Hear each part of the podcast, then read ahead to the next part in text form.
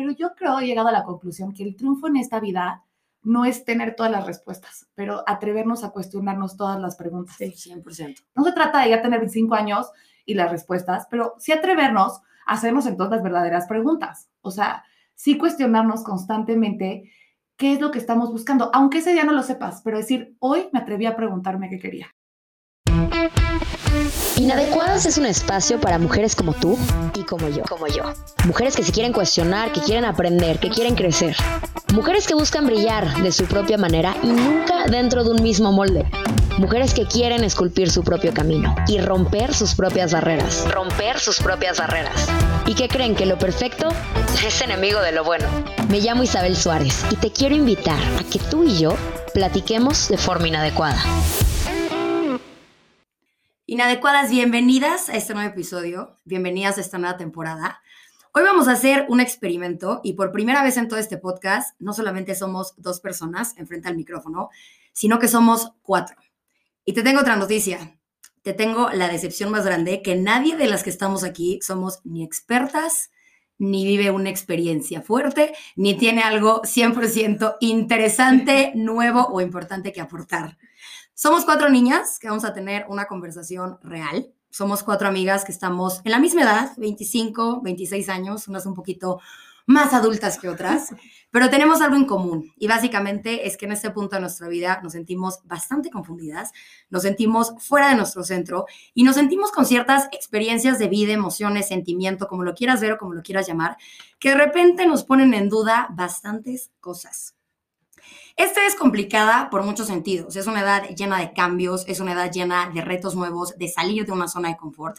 Y creo que esto lo vi yo como un duelo hasta que empecé a investigar para el capítulo que grabamos con Gaby Pérez sobre el duelo del 2020 lo que implica un duelo. Y creo que todo tipo de cambio, sea para bien, sea para mal, sea para crecer, para no crecer, lo que sea, siempre trae estos sentimientos de cambio que muchas veces vienen acompañados de angustia, vienen acompañados de culpa, vienen acompañados de tal vez no sentirnos suficientes en ciertas cosas. Y platicando esto nosotras cuatro fuera del micrófono, llegamos a la conclusión, y esta conclusión la hizo una de las que estamos aquí hoy, que ahorita te la voy a presentar, que esta es básicamente una segunda pubertad. Es una edad complicada porque estamos en esa parte de la vida que somos adolescentes, pero estamos empezando a ser adultas, pero todavía no tenemos ni el potencial económico para ser independientes y tal vez tampoco la madurez, aunque pensemos que sí. Y entran estos sentimientos de culpa, de miedo, de cambios. Entonces, básicamente decidimos juntarnos las cuatro para sacar todo esto que tenemos dentro y normalizar este tema. En el momento que les platiqué a ellas de este capítulo y cuando me pidieron qué necesito preparar, qué necesito estudiar, escribir, lo que sea, simplemente les dije que se preparen para sacar todas esas cositas que se van enredando allá adentro y que digan lo que les gustaría que alguien más les diga a ellas. Muchas veces necesitamos algo más que un apoyo de una psicóloga, algo más que un apoyo de alguien de experiencia y queremos platicar con alguien que esté en nuestro mismo canal, en nuestra misma edad y que le esté pasando igual que nosotras. Estoy aquí con Fer estoy aquí con Ana Daniela Valle y estoy aquí con Pau Valencia. Somos cuatro chamacas que probablemente, al igual que tú que nos estás escuchando, no tenemos idea de lo que está sucediendo en nuestra vida, en nuestras emociones, en nuestras relaciones familiares, laborales, personales, todo. Entonces, hoy básicamente lo que vas a escuchar es un desahogo de cuatro personas que esperamos que te puedas identificar y que esperamos que esto pueda ser un poquito, oye, pues no soy la única que lo está pasando de esta manera. Bienvenidas, niñas. Gracias por estar aquí conmigo hoy. Estoy feliz de tenerlas aquí a las cuatro con este micrófono. Gracias, gracias, gracias por invitarnos. Y yo creo que me gustaría partir el capítulo, como dije hace rato, la frase de la segunda pubertad viene de una de nuestras invitadas, es invitada es Fer.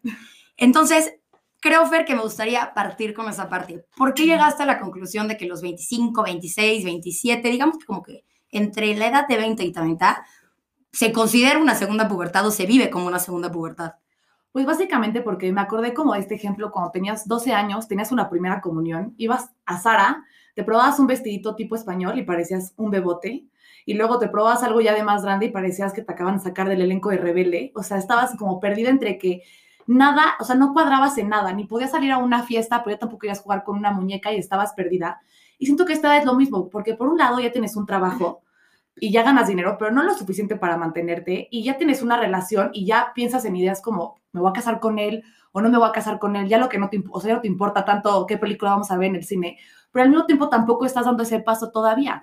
Y a tu alrededor estás lleno de gente, o sea, abres Instagram un sábado y hay siete anillos, tres maestrías, o sea, cuatro gender reveals, y uno se voltea y dices, y yo solamente pedí unos chilaquiles, ¿qué estoy haciendo con mi vida? Y te sientes atorado por completo y como que constantemente digo, a esta edad siento que no estoy ni aquí ni allá, pero tengo como todas estas como constantes dudas en las que nunca sé bien dónde estoy parada ni a dónde voy. Y como que dije, pues qué mejor concepto que una segunda pubertad porque me regresé tal cual a mis 12 años en ese probador de Sara de decir, no sé quién soy y no sé qué poner para esta primera comunión. Y ahora sí que la primera comunión en este caso es la vida y pues básicamente tengo 25 años y ves a tanta gente tan resuelta y te vuelves a ver a ti y dices, no estoy igual de resuelta, habrá algo mal en mí. Fíjate que voy a hilar dos cosas de lo que acabas de decir, agarrándome de este tema de pubertad y agarrándome de lo que acabas de, de concluir de no estoy resuelta. Creo que en nuestra pubertad original, la única que es reconocida, como que saliendo de esta pubertad, creamos una idea de quién queremos ser, ¿no? Como que nos visualizamos justamente a esta edad, que es la pregunta que te hacen a los 15, ¿dónde te ves en 10 años? Pues ya llegó ese momento y no estoy ni cerquita donde quería estar. Pero también es este cuestionamiento de hoy me gustaría estar donde planeaba estar a esa edad. Entonces es chistoso porque estás jugando con las expectativas y con el diseño de vida que hizo una niña de 15, 16 años que no lo estás cumpliendo, pero no porque hayas fallado o porque seas mediocre, sino porque chance tus intereses cambiaron, tus relaciones cambiaron, pero no nos damos cuenta de eso. Solamente volteamos a ver y decimos, ay, caray, no estoy donde yo quería estar. A lo mejor y no donde no quería estar, sino como conforme va pasando la vida, y lo he platicado contigo, Fer, hace cinco años que entramos a la carrera, decíamos, nos queremos casar a los 23, queremos tener hijos enseguida y cuatro voy a tener el trabajo en el mejor despacho, voy a estar acá, voy a viajar a los 25 años. Yo tengo 24 años y no he hecho nada de eso, pero ya también todos los planes que quería de casarme, de tener hijos, se han ido recorriendo y recorriendo y cambiando, pero no porque, o sea, no por algo malo, sino por el hecho de que conforme han pasado todos esos años, he crecido personalmente, he aprendido, he visto cosas que me acomodan, que no me acomodan y que en ese momento eran las correctas, pero conforme he ido creciendo, digo, chance esto ya no me late. Que en ese momento no era lo correcto. Y acá, en el momento de hacer estas notas para el capítulo, y nos voy a ventanear, mi querida Daniela, porque voy a entrar en esta parte de cómo nos reconstruimos y cómo, pues, cambiamos no solamente nuestra personalidad, sino también la forma en la que pensamos, la madurez, las ideas que tenemos. Ahí les da una anécdota. No la voy a contar completa porque nos lincharían. Pero en primer semestre, Ana Daniel y yo teníamos una clase de comunicación oral y escrita. Y en esa clase, parte como nuestro trabajo final, era hacer un performance en la calle, como tema artístico, pero que también tenía que ver con algo social. Entonces, básicamente teníamos que hacer un cagadero en la calle, demostrando una causa social por la que estábamos muy orgullosas. Bueno, Ana Daniel y yo nos paramos en el centro a hacer algo muy políticamente incorrecto, defendiendo a puño una causa por la que hoy en día Ana Daniel y yo marchamos y estamos 100% en contra. Y este podcast habla mucho de lo que marchábamos en ese momento, pero ya desde otro punto de vista. Y el otro día que lo platicaba con Ana Daniela fue un, güey, ¿en qué cabeza caben cosas estúpidas que hicimos algo tan ofensivo? Pero pues no es cosas estúpidas, es reconstruirnos y hoy en día estamos en un punto completamente distinto. Pero sabes que me encanta que siento que en ese punto, por ejemplo, nos sentíamos tan resueltas y no teníamos la menor idea. Era como defendíamos igual esos ideales, no sé qué, pero teníamos, según nosotras, la vida tan resuelta, lo que decía Pau, es como yo me veo así en tanto tiempo y yo juraba que terminamos la carrera y ya todo estaba contado, ¿sabes? Toda esa historia iba para donde ya lo teníamos pensado y de verdad no, no somos ni, ni la sombra de lo que éramos en ese momento. O sea, somos tan distintas y hemos tenido tantos mental breakdowns de decir, de verdad, ¿quién soy? Porque la persona que jurabas en ese momento que eras, pues no, no, no se parece de verdad nadita en lo que somos hoy en día ni en lo que quiero llegar a ser. Y es chistoso porque por un lado te gusta más la persona en la que te convertiste, te gustan más los ideales que defiendes hoy en día, tu manera de pensar, tu madurez, tu personalidad, tu forma de vestir, todo, prefieres a esa persona pero por otro lado, siento que esto no lo hablamos, pero si lo analizamos, es como también, como decía en la introducción, este duelo de perder lo que eras antes. Sí. No, teníamos un diseño de Pau, Fera, Nadani, Isa, soy esta persona. Y esta edad que cambias y de repente volteas, creo que sin darnos cuenta, también estos sentimientos como de ansiedad y de estar desubicadas y de no me conozco, viene en parte por el duelo de, pues, bro, es que ya se fue la otra persona. Porque justo te cuestionas todo el tiempo de qué hubiera pasado si hubiera seguido ese plan. O sea, es como, ok, en ese momento obviamente iba a cambiar situaciones porque tú vas creciendo como persona y vas cambiando. Pero siento que justo en esta etapa de tanta angustia, no que te arrepientas para nada, porque justamente te gusta más la persona que eres, pero híjole, chance hubiera estado un poquito más fácil el camino o qué hubiera pasado, ¿sabes? Claro. Es como el cuestionarte todo este tiempo qué pasaría. creo que también aquí influye un poco que tenemos idealizado el, el término adulto, cómo es un Totalmente. adulto este, cuando tenemos cierta edad más chiquitas, ¿no? Entonces, un adulto, ¿qué? ¿Cómo lo ves? Tiene la vida resuelta, tiene la familia ideal, tiene el trabajo perfecto, de lo económico, ni hablamos, o sea, entonces lo tenemos tan idealizado y yo creo que viene también un poco de nuestra educación, de la cultura que traemos, y bueno, yo creo que a todo mundo le pasa aquí y en China. O sea, que tenemos esta imagen del adulto que conforme vamos creciendo, vamos descubriendo que no es así. Y entre más creces, más retos. Y eso de que e- es la vida perfecta no existe. O sea, y no en el mal sentido, sino en el sentido de que no existe esa idea que nos meten. Es que aparte creo que llega una edad y creo que es esta donde la vida pierde ese orden que estaba tan bien establecido. O sea, tipo, tú nacías, sabías que ibas a ir al kinder, de ahí automáticamente pasabas a primaria, secundaria, prepa, todavía la carrera que ya era una decisión difícil y que, perdón, pero a los ocho años uno no sabe ni qué es y obviamente te equivocas y muchos se han equivocado y muchos lo dudamos aunque no nos equivocamos, pero en eso sales de la carrera y ¡boom! Se acabó el orden, o sea, ya no hay paso a seguir, o sea, Es que es como todo se vuelve una cantidad de opciones y constantemente estamos buscando ese momento donde dices, ¿cuándo soy adulto? Y creo que queremos que nos llegue por FedEx una carta que diga, bienvenido, a partir del día de hoy ya eres un adulto y no llega. Yo sigo esperando mi paquete de FedEx que me diga, ya eres un adulto. Y te Ya tienes dinero, estabilidad emocional, todo, ya lo tienes resuelto y ya eres un adulto, ya te tienes que comportar como un adulto. Oye, ¿qué tal? O Cuando- sea, el problema justo es que ante el SAT eres adulto. ¿Cómo? O sea, como- buzón tributario porque si no es delito. El otro día me llegó un mail y yo, te lo juro, así me salí y se me bajó la presión. Dije, no, es que al SAT le tengo el miedo que no Delito nadie, grave, o sea. así Y sabes que aparte, ¿quién te, se te enseña a lidiar con esas cosas? Nadie. O sea, yo me he dado cuenta y he empezado a considerar mis triunfos de adulto aprender ese tipo de cosas. De que el otro día fue la gasolinera y es como, ¿cuánto aire le toca a tus llantas? No tengo idea. ¿Dónde está el En la instructivo del puerta. coche? En la puerta. O pero- sea, en la puerta, pero ese día regresé a mi casa y sentí un triunfo tan grande. Claro. Decir, la siguiente vez les voy a decir, son 36 en cada llanta. Gracias. Pero O cuando sea, te dan tu INE, ¿qué tan adulta te crees? No. Ay, oye, ¿qué tal? Ya. Yo me sentía más adulta a los 18 que Yo también. Totalmente. No Papás, permiso, disculpa, ya soy Claro, mayor de edad. favor. O sea, Pero más porque ahorita no quieres ser adulto. No o sea, No, ya me arrepentí, no. No, no sé, de verdad mi peor deseo de niño, así, pues. de niño fue crecer. O sea, yo me defino literal, soy adulto, pero no ejerzo. Yo no sé en qué momento, ya desde que hasta me imagino como, no sé, si soy mamá, si esto es como, yo me sigo sentando en el piso, me acuesto para que se me estire la espalda. ¿Cómo y te según explico? yo- Veo una planta.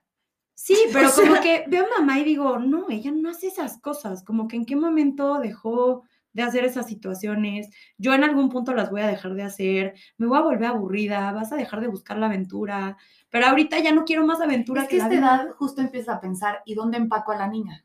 Porque la niña sigue ahí. O sea, Sí, hay una niña que sí. está en nosotros, que está en esa risa, en esa bobada que dijiste, hasta cuando de repente nos ponemos juguetonas. O sea, hay una parte de una niña que sigue tan viva ahí que cuando lidias con el SAT o la presión de tus llantas, sientes que la estás perdiendo y tienes que encontrar momentos para traerla otra vez. Y es justo esa confusión, como les digo, de probador de Sara, en donde tres minutos te quieres volver a poner ese vestido y luego tres minutos te das cuenta que ya no te queda. O sea, y que esa niña hay que encontrar la manera de, o sea, no, no es empacarla y dejarla en tu casa, de guardarla en tu corazón. Y yo que, o sea, uno de los triunfos que yo más valoro de mi mamá es que ella tiene 52 años, pero no importa su edad, la ves y tiene La como una pureza de alma y como una alegría a la vida que dices, dije, yo quiero ser como ella, o sea, yo no quiero que el ser un adulto me endurezca, al contrario, quiero obviamente tomar decisiones, ir al SAT, presión de las llantas, todo lo que sea necesario, pero siempre con la misma alegría como Claro. lo hubiera disfrutado yo de niña. Y creo que es como de las pocas cosas que he ido aprendiendo en, porque a mí, me- obviamente, lo que platicamos, qué miedo es perdernos en el convertirnos un adulto y dejar eso atrás.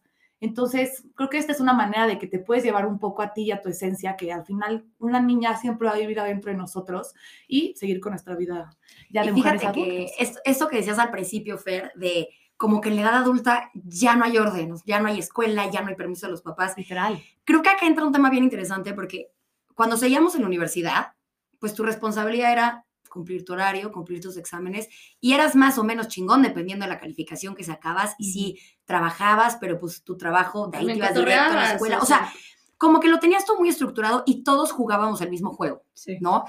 Termina la carrera y como ya no hay un juego, todo el mundo empieza a inventarse sus propios juegos y jugamos a ver quién lo está haciendo más chingón. Sí. Entonces, como ya no, lo máximo que me puedo retar es tener clases de 7 de la mañana a 10 y sacar absolutamente las mejores calificaciones y sí, me va cabrón en los exámenes, ya es un, ok, ya toca hacer yo cosas con mi día.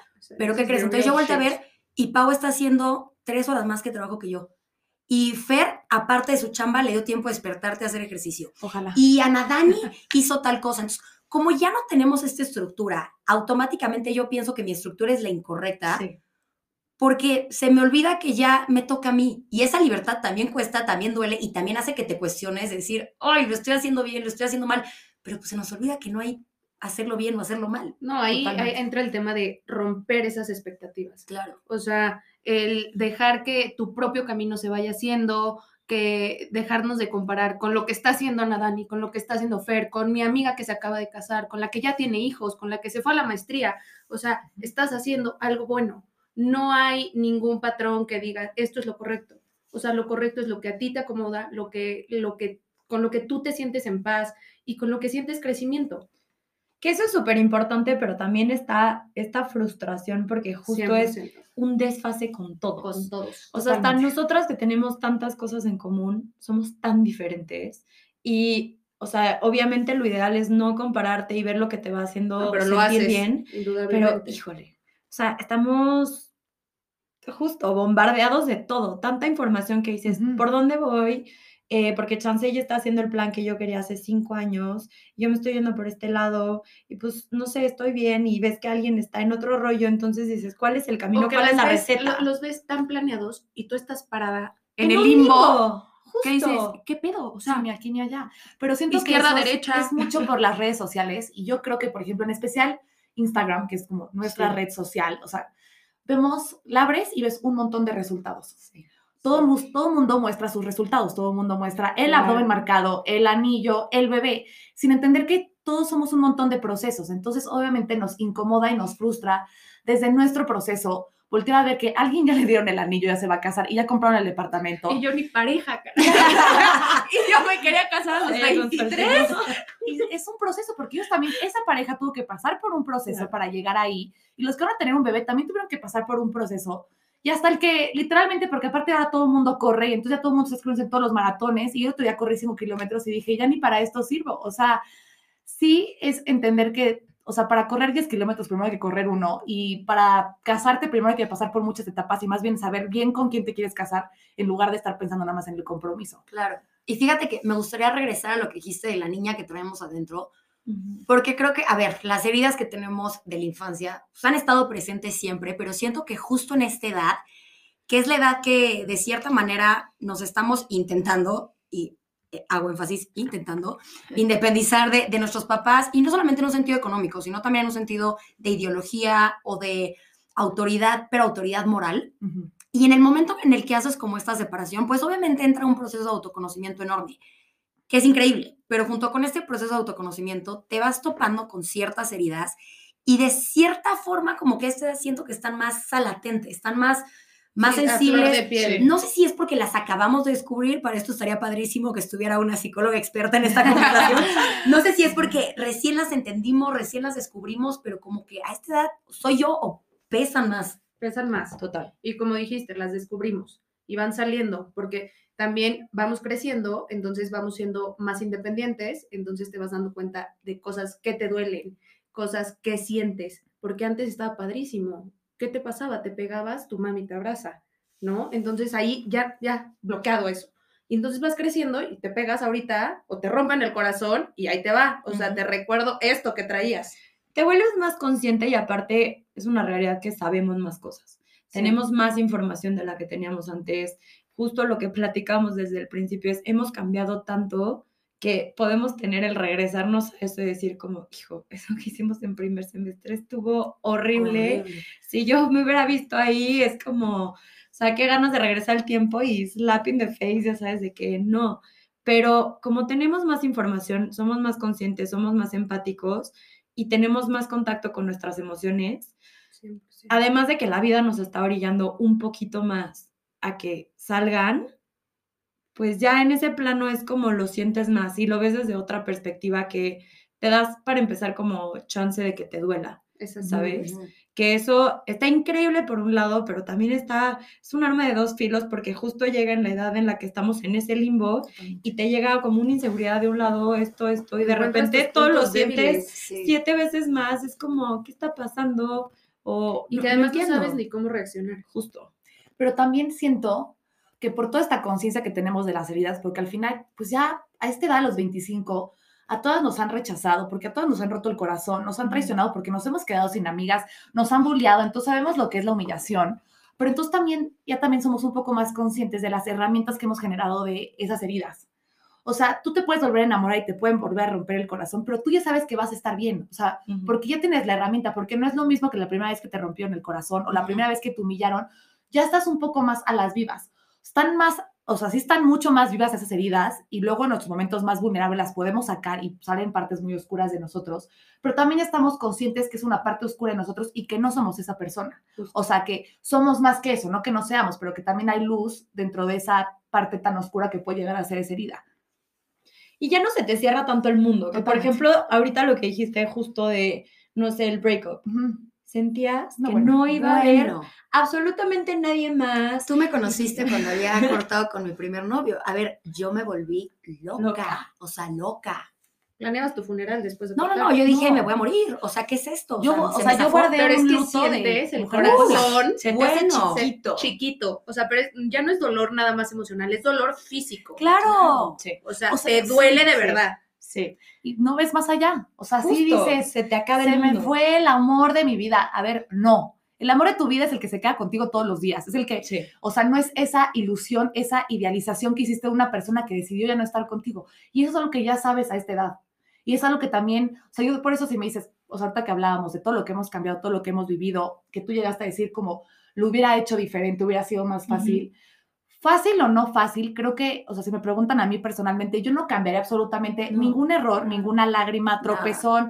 O sea, las veces que todavía me acuerdo de mí me doy pena, porque al final somos, o sea, sin esos pedazos de vivencias, no seríamos las personas que somos hoy, no tendríamos tampoco las heridas, pero entonces tampoco las herramientas para, pues, seguir intentándolo, porque no si es como resolviendo, pero sí intentándolo de una mejor manera dentro de lo que cabe.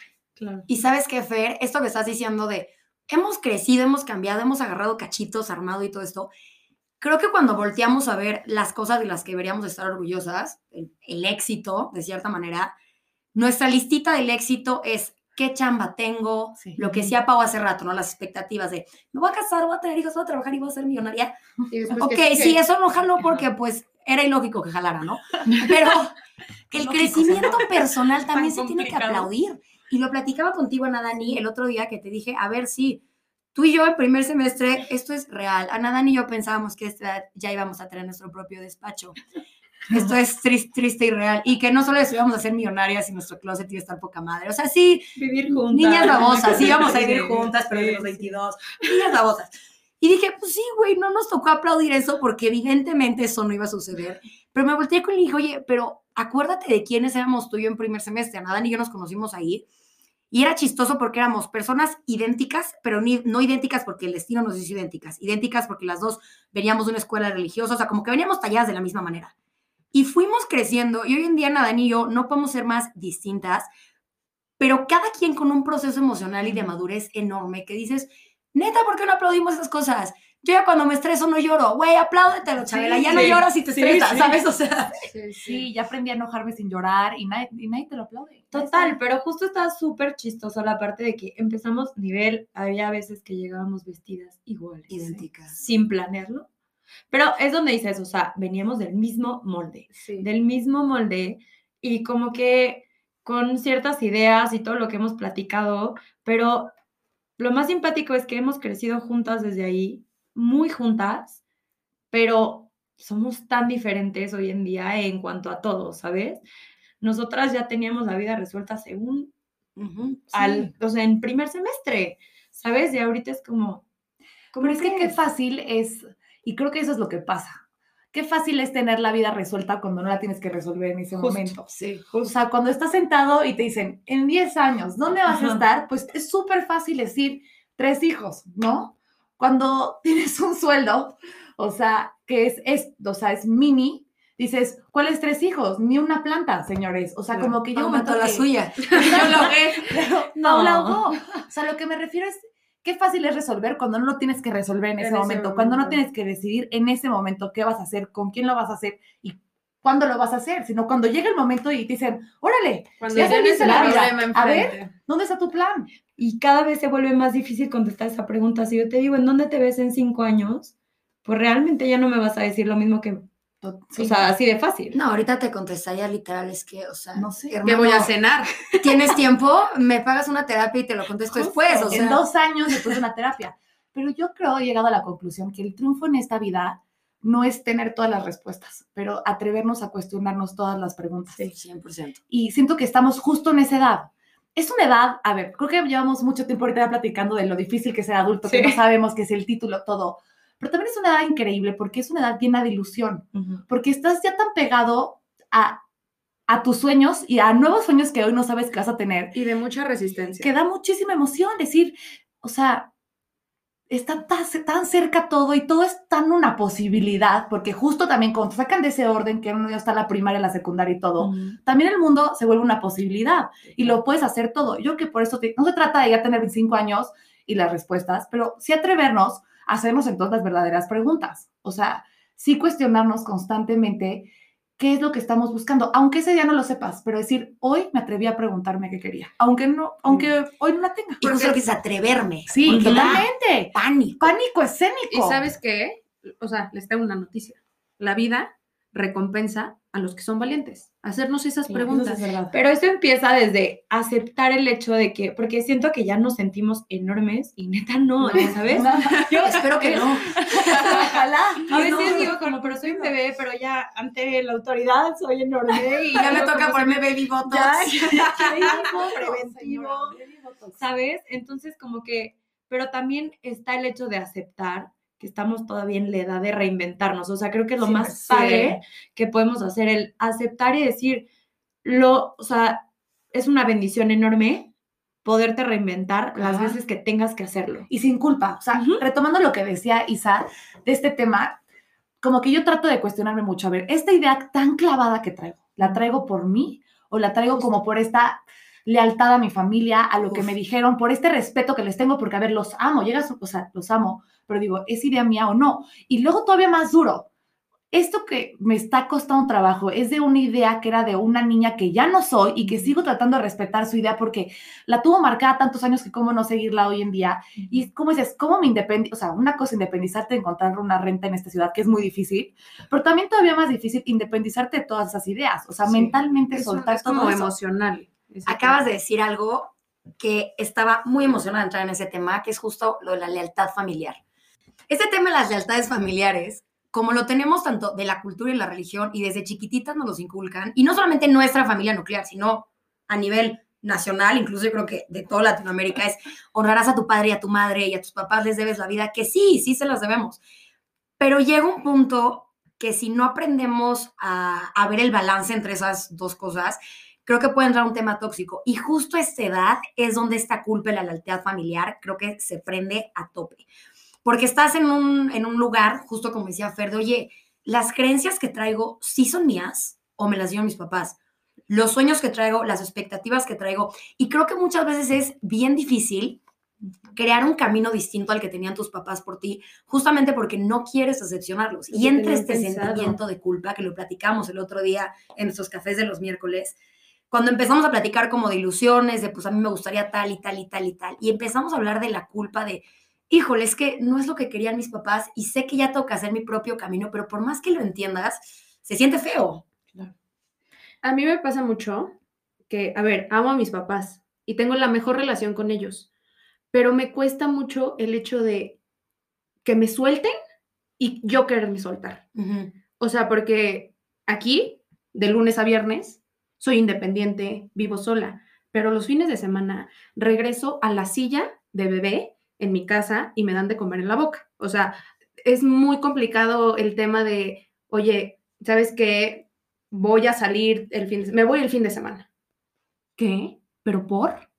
¿Qué fue lo que pasó el fin de semana? Entonces, pero no, no, no, no, no, es que ya es noche, es que es, e, es peligroso, es que esto. Entonces entra en mí una culpa que no te puedo explicar y ¿sabes qué hago? No, pues ya mejor no voy. O sea, o sabes que ya mejor me quedo. Pero la culpa es muy grande. Muy grande, muy, o sea, de verdad siendo una culpa impresionante. Y es un sentimiento que yo creo que te acaba generando bastante enojo porque es un, ay, ¿por qué me están haciendo sentir culpable de esto si tengo 24, 25, 26 Sí, años? Tengo sí. derecho a hacer estos planes. O sea, es esta como doble, como un arma de doble filo que por un lado te sientes culpable y la peor hija del mundo, pero por otro lado tienes este enojo de, ay, ¿por qué no? Sí. A mí me pasa que por un lado me enojo y siento ese sentimiento, o sea, siento, ay, qué coraje, pero por otro lado entiendo esa preocupación, ¿ya sabes?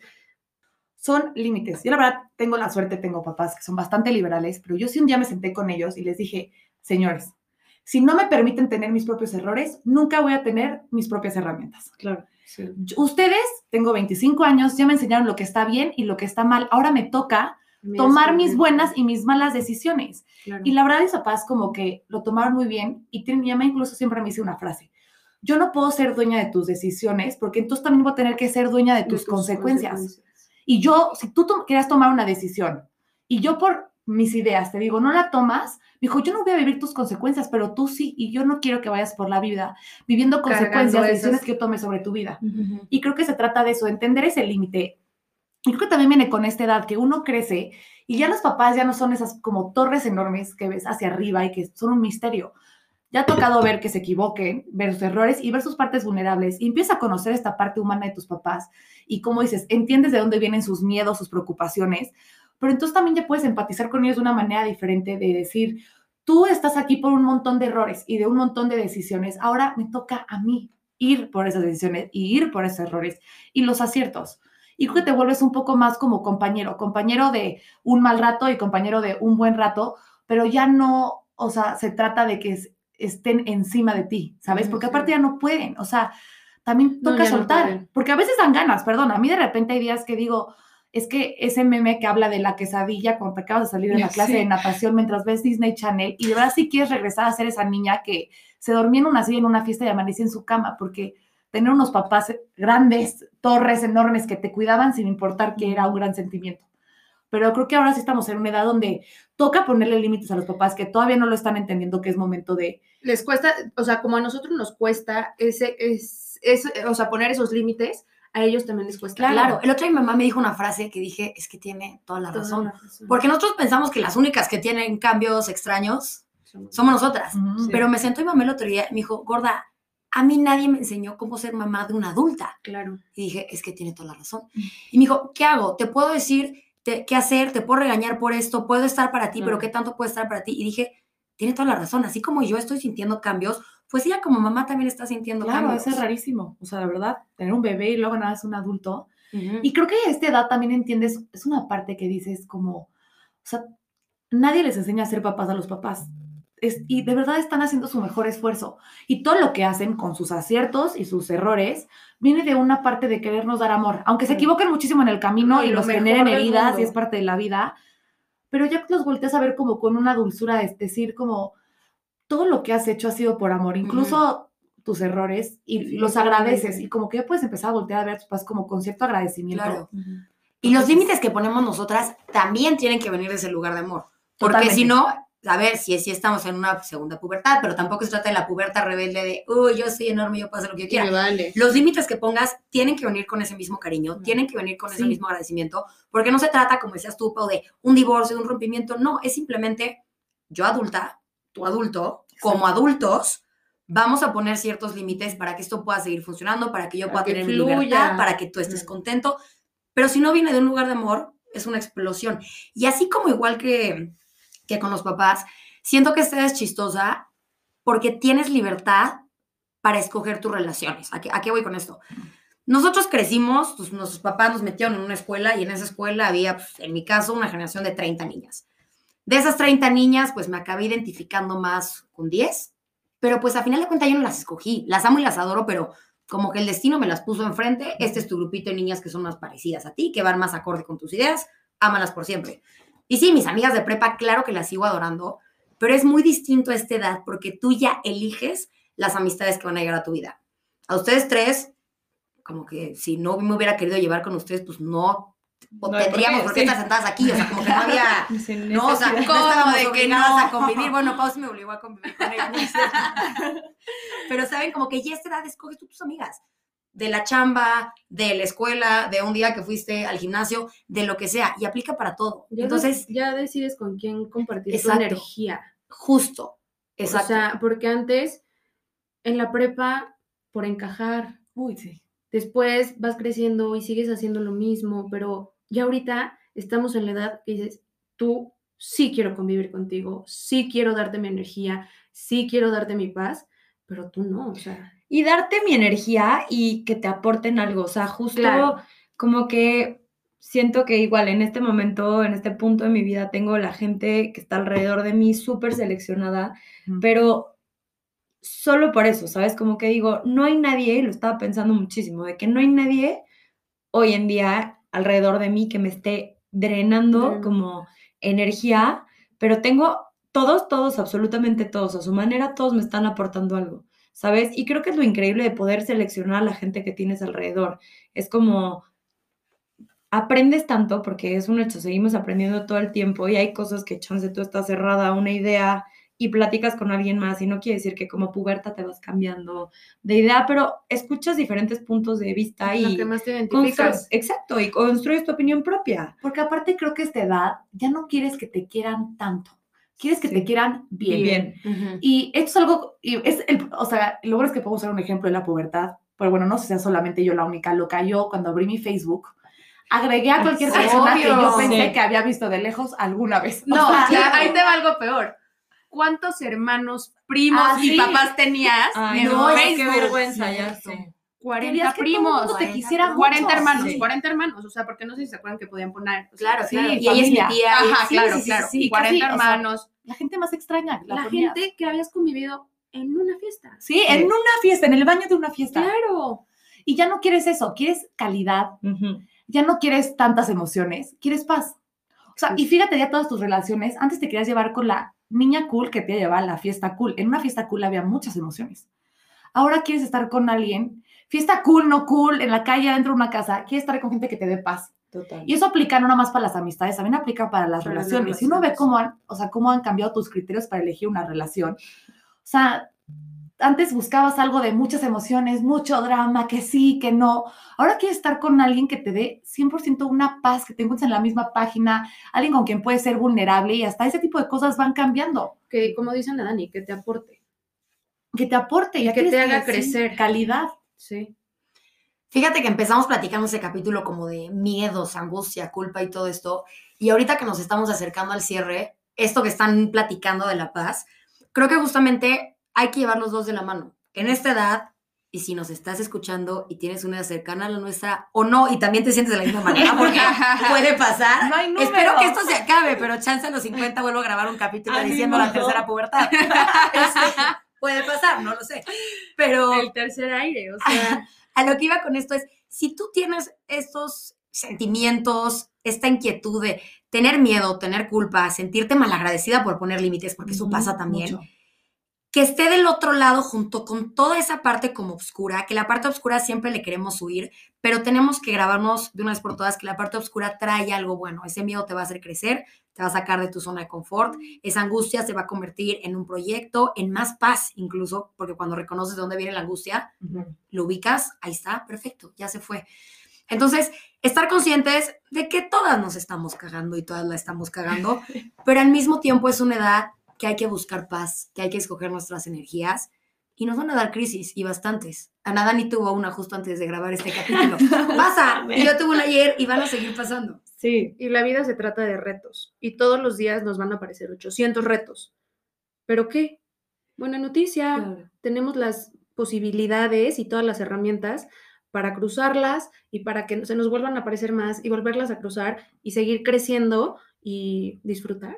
Claro, totalmente. y sobre todo yo creo dejar de idealizar. Exacto. Tu trabajo, aunque sea el trabajo de tus sueños, no te va a traer una felicidad absoluta. Todos tus días no pueden estar llenos de felicidad absoluta porque la felicidad son momentos y siempre es importante que sean más en una vida los momentos buenos que los malos.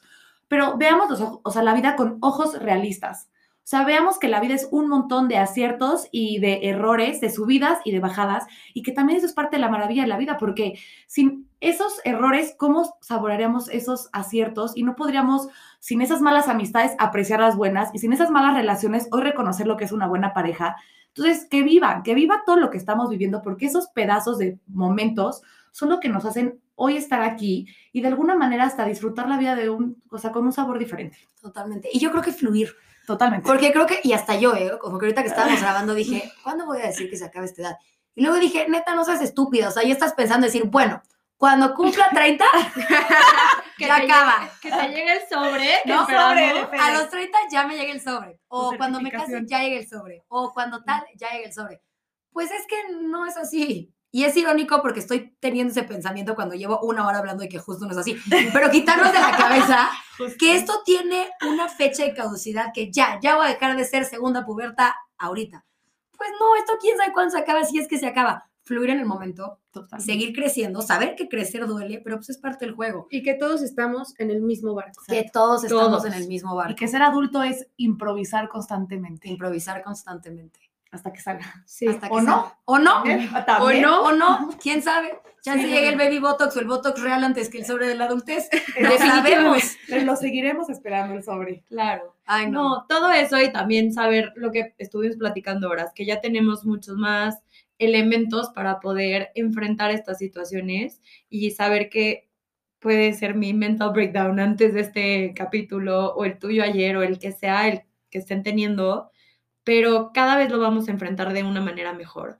Y lo que decíamos, el mundo no se acaba, al contrario, es como se vale sentirse mal, se vale sentir ese nudo en la garganta y llorarlo y sacarlo, y al día siguiente se buscan soluciones, o sea, porque todo siempre sale. Yo es lo que siempre digo, porque de verdad, con todos estos elementos que tenemos y todo, y se vale sentirla, sentirse mal y de que wallow, pero todo siempre sale. Y mientras estés valorando justo como tu paz, tu tranquilidad, tu tiempo y lo que sea importante para ti, respeto lo que sea, no lo pierdas de vista y todo va a salir. Chance, definitivamente no va a ser el camino que tienes pensado como las pobres ilusas de primer semestre, Claro que sí. pero todo sale, Y ¿sabes? que además no vamos, bueno, no vas ni, ni bien ni mal, no vas rápido, no vas lento, vas a tu A tiempo. tu tiempo. Vas, vas. Justo. Mientras vayas, vas.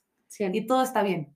Y sobre todo que la vida constantemente y en muchos momentos te va a poner de rodillas, o sea, te va a tirar en lugares muy oscuros, pero siempre, porque es una cosa muy maravillosa, yo creo que la vida puede llegar a ser mágica. Si te paras y caminas tantito, siempre vas a volver a encontrar amor. Así es en tus papás, en tus amistades, en tu pareja, en la vida en general, siempre vuelves a encontrar amor y por eso sigue valiendo la pena seguir intentándolo, aunque estés perdido en todas las preguntas y no te encuentres en ninguna respuesta. Pues mis chicas inadecuadas. Creo que no se los había dicho, pero este es el primer capítulo de la segunda temporada, chavas. No se los dije para que no se me pusieran nerviosas. Gracias a las tres por Gracias estar aquí, por platicar, por un capítulo real, un capítulo vulnerable. Gracias a todas las que nos están escuchando. Vienen cosas muy padres para esta segunda temporada, para fluir con esta segunda pubertad, tercera, cuarta, quinta en la que tú estés. Gracias una vez más a todas las que nos están escuchando y ya lo saben, nos vemos en dos semanitas en el siguiente miércoles inadecuadas.